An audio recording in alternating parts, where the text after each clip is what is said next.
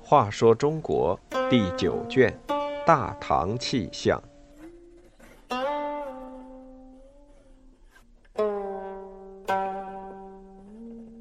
七十六祖慧能。佛教传到中国后，形成了不少宗派，其中禅宗的顿悟法门完全是中国僧人自创的宗派，它的创立者就是慧能。南朝时，有位名叫达摩的印度和尚来到中国，在河南嵩山少林寺修行。他被认为是中国佛教禅宗的创始人，尊为禅宗始祖。他的传人及再传人，分别被称作禅宗二祖、三祖。到唐代弘忍大师时，已是第五代，也就是禅宗五祖。弘忍精通佛学，在湖北黄梅破头山东山寺聚徒受学，弟子遍及大江南北。在众多门徒中，神秀可算是顶尖人物，颇受弘忍器重，命为教授师，常向僧俗授课。有一天，一名衣衫褴褛的青年来到寺院，要拜弘忍为师。弘忍问道。你从哪儿来？青年答道：“从岭南来。”弘忍又问：“你来看我想求什么？”青年虔诚的答道：“别无所求，只求成佛。”弘忍笑道：“来我这儿的人大都是求福，你却想成佛？岭南是个偏僻之地，像你这样的张辽也有佛性吗？”青年恭敬地答道：“地有南北之分，佛不分南北，人不分张辽，大师佛性无上下之别。”弘忍闻言大惊，暗想此人相貌平常，但却有慧根。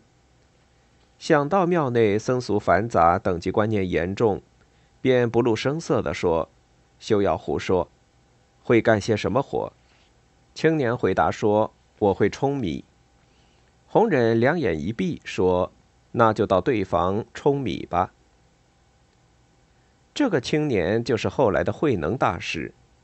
他原姓卢，家住岭南，父亲早死，靠卖柴为生，不识一字。一天，他送柴去客店，见一人在店门前读经书，不觉停下来听他读。听了一会儿，感悟颇多，于是问道：“客官，你读的是什么经文？”客人说是《金刚经》，他又问：“怎样才能得到此书？”客人瞧他神情真切，便说道：“你一听我读经就如此神情，何不去湖北黄梅破头山投弘忍大师呢？”青年心情沉重地说：“家有老母，我要是走了，谁来养活他呢？”客人掏出十几两银子递给他。这些钱你拿去给母亲做生活费，这样你就可以去投拜弘忍大师了。青年大喜过望，再三拜谢，回家安顿好老母，即奔黄梅而来。他在东山寺住下，无怨无悔，终日除了舂米外，有空就听课学经，潜心修行。一日，弘忍对众弟子宣布说。你们每人写一记，谁能领悟佛法大义，我就把衣钵传给他，让他做六世传人。当时众弟子中，大家都认为只有神秀最有资格成为大师的传人。可神秀写了一记，怕写的不好被人笑话，趁半夜无人之时写在墙上，也没有留名字。第二天一早。有人看见墙上写有一记：“身是菩提树，心是明镜台，时时勤拂拭，勿教染尘埃。”众人见了，都说写得好。弘忍一看就知道是神秀写的，便把他唤来说：“此记是你写的吧？可惜还未入佛境，你回去再想想，另写一记。”神秀苦苦思索了好几天，终究没能写出来。慧能也听说了此事，他自觉是一名无名小僧，此事和他无关。这天，他看见有一个人站在墙前，反复念叨神秀写的偈。慧能觉得神秀表达的只是见物成佛的方法，境界不够高，便对那人说：“我也有一偈，可否请您帮我写在墙上？”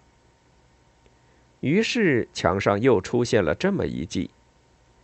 菩提本无树，明镜亦无台。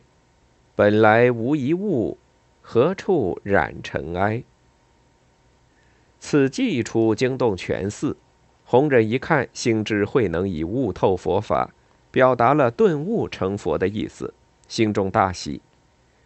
第二天晚上，弘忍便把世代相传的法医传给了慧能，又怕有人嫉妒加害于他。要他立即逃往南方，十年后再出来弘扬佛法。慧能在岭南隐居了好多年，到处流浪。这一天来到广州法性寺，听见一僧道：“风吹幡动。”另一僧说：“幡动而知风吹。”慧能在旁接口说：“不是幡动，亦不是风动，仁者心动。”